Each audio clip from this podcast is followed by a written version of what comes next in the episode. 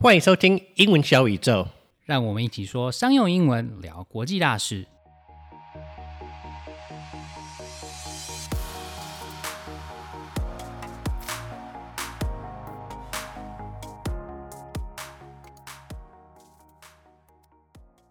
或许大家平常比较少接触到，但是其实台湾呢有很多的外国商会，像是美国啦、瑞典啦，那当然还有今天聊到的加拿大。那商会的英文呢就叫做 Chamber of Commerce。So, by definition, a chamber of commerce is a form of business network to further the interests of the businesses in the community.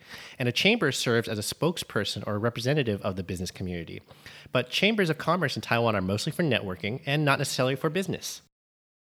虽然说以定义来说呢，商会成立的目的呢是在促进某个产业里面这些企业的利利益，但是很重要的一点呢，它的功能其实是在促进成员之间的交流，还有建立人际关系跟人脉。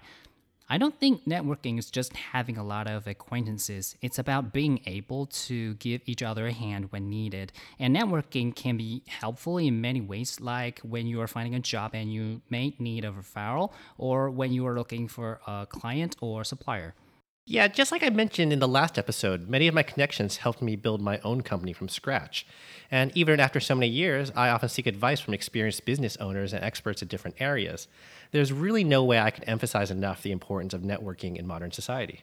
Yeah, networking allows you access to opportunities you may not be able to reach on your own.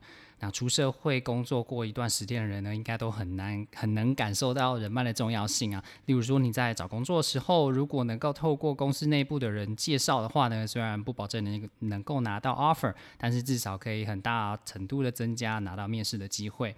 呃，学校里面也会有一些和业界接触的这些活动。那如果你还是学生，而且在毕业之后有想要往业界发展的话呢，也可以多多参加这些 networking event，或是甚至到公司里面实习。Right. So, chambers of commerce of different countries in Taiwan regularly hold these professional networking events, and most of them are open to whoever is interested in making new friends and talking to new people. So, maybe you'll meet someone you'll end up doing business with at one of these future events. 前面提到的这些商会呢，其实定期的会举办这些社交的活动，让来参加的人有机会可以认识新朋友，或是未来生意上的伙伴。那不同国家的商会有时候也会一起合办活动，而且很多呢都是开放外面的人来参加的，所以你就可以一次认识很多国家的人。那如果你想要练习你的口说能力的话呢，这也是非常好的机会。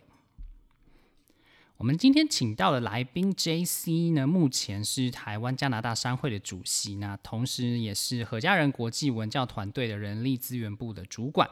他会告诉我们台湾加拿大商会的功能、它的历史，还有他们会办的一些活动。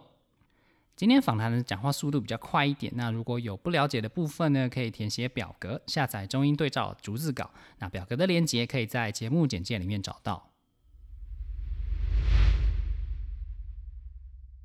Today, we're talking to JC Guedon about the Foreign Chambers of Commerce in Taiwan. Jean Christophe is the current chair of the Canadian Chamber of Commerce in Taiwan and joined the board of directors in 2014. He is originally from Montreal, Quebec, and in 2002, he decided to travel to Taiwan for a work opportunity. Since 2009, he has been the manager of the Human Resources Department at Hess International Education Group, the largest private education company in Taiwan. As an active member of Taiwan's foreign community, Jean Christophe oversees the arrival and integration of 200 new foreigners a year in Taiwan. He works to promote a strong cultural link between Taiwan and the West to build an even stronger relationships around the world. Hi, JC. Hi there, Clifford. Thanks for having me. So, what is the function of the foreign chambers of commerce here in Taiwan? And how do the chambers help promote business and relations between Taiwan and these foreign nations? Well, you, you kind of touched upon it in the question, but basically, we're a nonprofit organization that seeks to really build uh, connections between Taiwan and Canada within the business community, but also socially. And we do that in a variety of ways.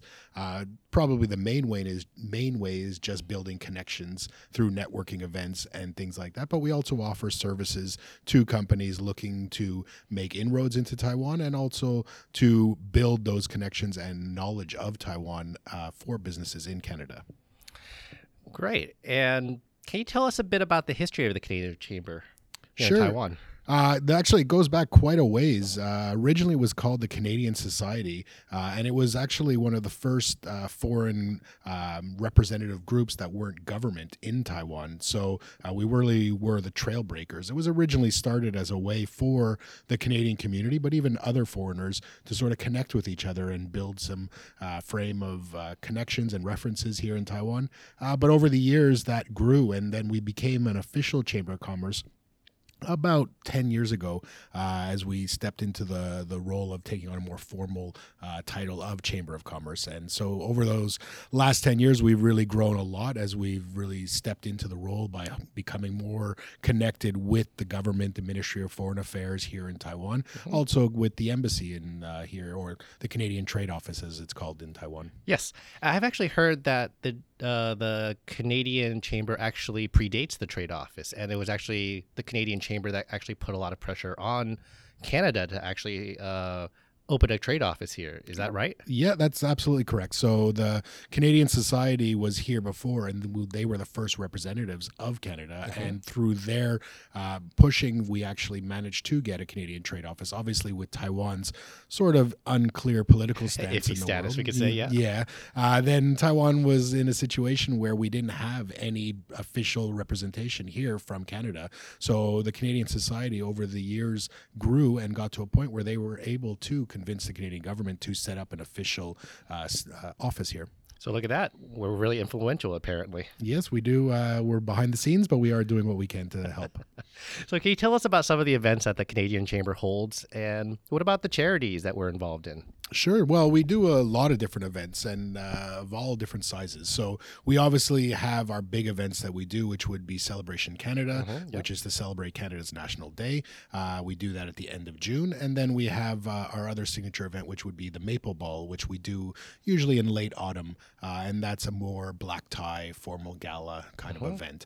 Uh, then we have different events of mid-size where we're doing maybe alumni groups of people who attended schools in Canada who are living in Taiwan, both Taiwanese people and Canadians that are currently residing in Taiwan. We have business committee uh, luncheons. We have uh, networking events. We host all chamber events. Mhm, so yep. we get involved with not just the Canadian community, but really the greater foreign community. And I'm actually proud to say uh, at least 60% of people that attend all of our events are local Taiwanese people. So it's really nice that we have that interest of the local community to get involved with the Canadians here with us. Yeah, and some who are some of our like key sponsors, members, etc. Sure. So uh, we have different tiers of membership. Our, on the corporate level, we're pretty proud to be involved representing some major Canadian companies. yeah. Air Canada, of course, uh, CN Rail, uh, Northland Power, which recently signed the largest ever uh, contract with the Taiwan government Oh, wow, to that's produce. fantastic. Yeah, they're producing wind turbines, so green energy is a Mhm. big push, and Yep. Canada really is a leader in green energy. So it's great to see them making inroads uh, in that field here in Taiwan. Uh, we also, though, we like to represent uh, the mid-sized companies too, uh, Mhm. and some small businesses because that's often the bread and butter of these kind of uh, societies. And there are a lot of different uh, stores, restaurants, and uh, different kind of importers that are involved with the chamber. And it's nice to be able to give them an opportunity to get connected and grow. Yeah, Roots, I've heard actually, who which is one of our members, is a much bigger seller here in Taiwan than it is actually in Canada. Isn't that right? Actually, uh, Taiwan is uh, Roots' biggest market in the world. So uh, the Taiwanese absolutely love Roots, and there's not a day go by when you don't walk sh- down the street and you see that uh, the famous beaver logo. and um, so Celebration Canada is coming up soon, but now we're suddenly dealing with a major uh, outbreak of COVID. Can you tell the audience what cele- about Celebration Canada first, and what our current plans are, and how we're going to keep people safe if you know something goes, you know, things don't improve much. Sure. Obviously, this year's uh, had a lot of ups and downs and challenges that everyone's facing around the world. Taiwan's been exceptionally lucky going through this whole pandemic, and we haven't had to face many of the challenges that are, are going on outside of Taiwan. But Celebration Canada, just to back up, is our biggest event. Uh, we 2019 we had 9,000 people attend, uh, which is the largest uh, foreign national day event in Taiwan. Yeah, that was huge. It was really hot. And it also rained in the middle of the day and it was amazing that so many people actually came out and attended the rain in late June is like clockwork. You can pretty much expect it will rain every year. Uh, but generally, uh, the weather uh, is quite kind to us where we get a little bit of rain in the late afternoon, which kind of cools things down because if you've never been to Taiwan, late June is an exceptionally hot time of the year. Oh, yeah. Yeah. A little drizzle in the late afternoon is always nice, but it always clears up for the rest of the evening's festivities. But we really try and make this event a typical Canadian festival style where we have live bands playing all day. It's in an open field kind of park scenario. People come out in the daytime playing frisbees, sitting on the grass. Uh, we have all sorts of food vendors and drinks uh, so people can just enjoy the day. Usually uh, we'll have a kids zone where the kids can come in and play uh, maybe some hockey, face uh, face painting, a bouncy castle. So it's kind of a fun event. And then as the evening goes on, uh, it becomes more focused on the music and gets busier. And Yep. uh, like I say, uh, being 9,000 people, we're actually probably one of, if not the biggest Canada Day celebrations outside of Canada. And um, as we move into this year, unfortunately in 2020, we had to cancel because, Right. you know, there was a lot of unknowns at the time. And as we were planning, we really had to put the safety of uh, all the people in Taiwan first and not risk it. As we're going into 2021, we're looking right now we're full in the planning as you did mention there has been a few hiccups recently with a few local cases in taiwan for the first time in a long time so we are facing the situation and we're obviously following the guidelines of the government we have our fingers crossed that taiwan will continue its exemplary run of um, containing the virus and Yeah. we'll have to make a final decision in the next week or two if we're going to be able to hold the event this year or maybe adjust it. Uh, and we'll still find some way to celebrate, as in 2020, even though we couldn't have the big event, we did have a pool party with uh, a little over 100 people attend. yeah that was great fun It was a lot of fun, and it was actually so fun. We planned two of them already this year. Yep. And uh, if there is something that does happen with Canada Day, well, maybe we might be having three. okay well lastly jc um, is there anything that you want to plug Uh, I guess from my side, really, uh, the ch- getting involved with the chamber is just something I really recommend. Whether you're a foreigner, a Canadian here in Taiwan, whether you're a Taiwanese who has interest in the foreign community or the Canadian community, it's just a great way to meet people. So, really check out our Facebook page uh, or our website. We have all sorts of activities going on obviously if celebration canada is going to be able to happen we want to get as many people out. So right now we are slated to be at yuanshan. Uh, it'll be on june 26th so do keep an eye out uh, for that. Uh, we're expecting great numbers as it's a really beautiful location yuanshan. Yeah it's fantastic i'm really excited about it and i really hope it happens yeah, we all do. It's uh, we've already got our sponsors and food vendors all lined up, so everyone's raring to go. We're just waiting for the green light so we can get it on. Uh, other than that, as I mentioned, we've got some pool parties coming up, and I really strongly recommend people joining our Maple Ball uh, in November, as it's just a, a fantastic event. Uh, last year we had 300 people there, and it's just a fun night. Get dressed up to the nines, have a nice dinner, and then we've got live bands playing music, and it's a great night for all. And on top of that, it's for charity. Uh, we do donate the funds to help the Mackay Memorial Hospital, as yep. there is that linkage with uh, George Leslie Mackay being a Canadian.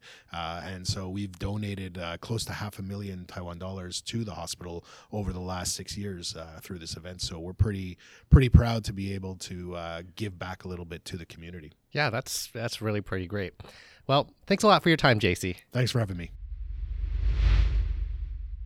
加拿大商会算是台湾的外国人团体里面呢比较早开始发展的组织。它当初成立的目的呢，就是在建立台湾的加拿大人之间的连接。然后来其实也不仅限于加拿大人啦，也包含了来自其他国家的外国人。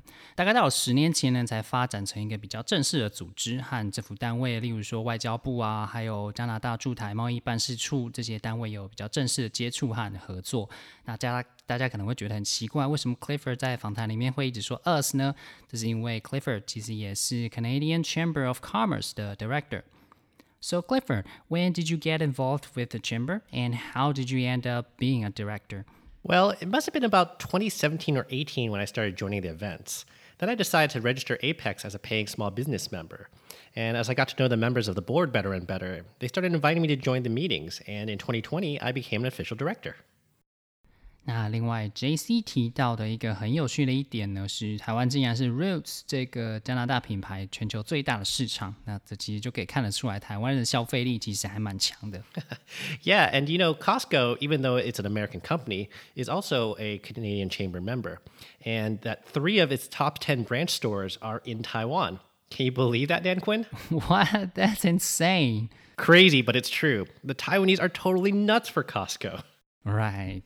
那我们今天呢，也要来和大家介绍一些实用的单词和片语。The first one is trailbreaker. T R A I L B R E A K E R. This is how JC used it. Uh, and it was actually one of the first uh, foreign um, representative groups that weren't government in Taiwan. So uh, we really were the trailbreakers. Did you guys figure out what trailbreaker means? It means a leader or a pioneer in a particular field you need to be careful that trailbreaker is one word without a space in between. In American English, we actually tend to use the word trailblazer a bit more often, but it means the same thing. You might have heard about the NBA team from Portland called the Trailblazers. Well, that's where their name comes from.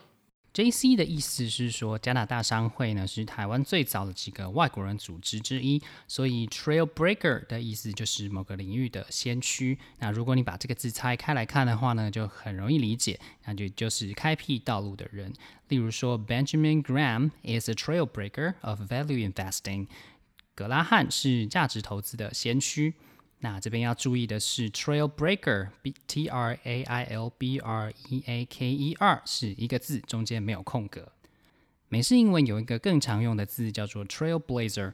那如果大家有看 NBA 的话呢，有一支球队叫做波特兰拓荒者，那就是这个字，它的意思和 trailbreaker 是完全一样的。So I heard JC say something about bread and butter in this clip.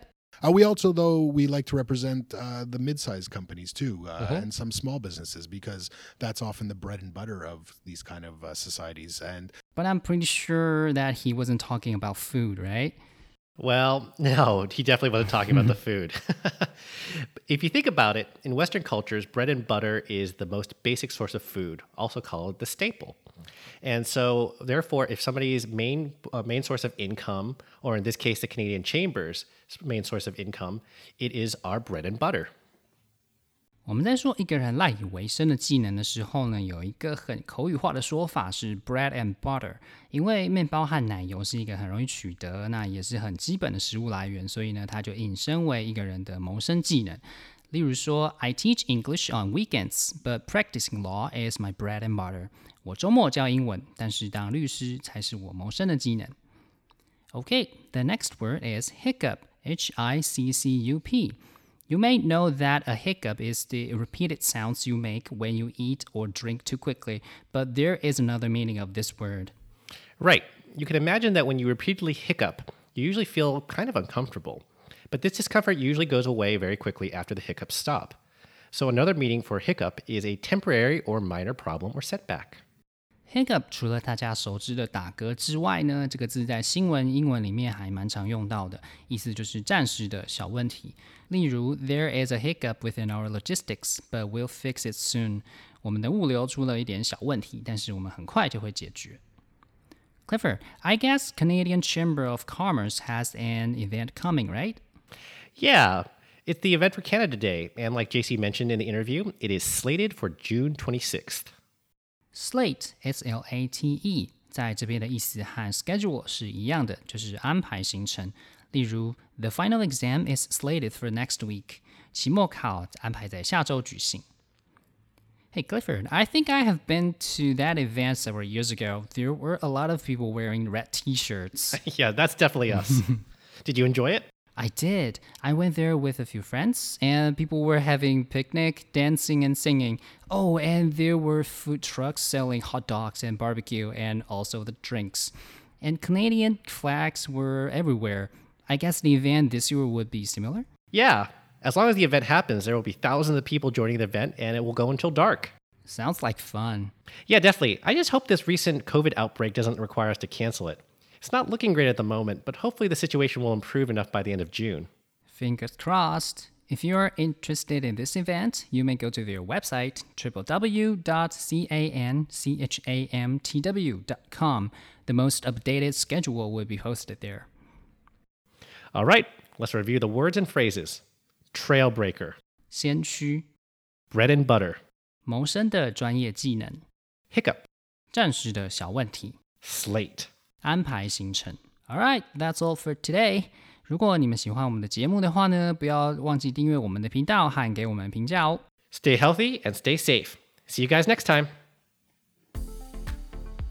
晴雨英文 Apex Language 提供完全客制化的企业或一对一的专业英文训练。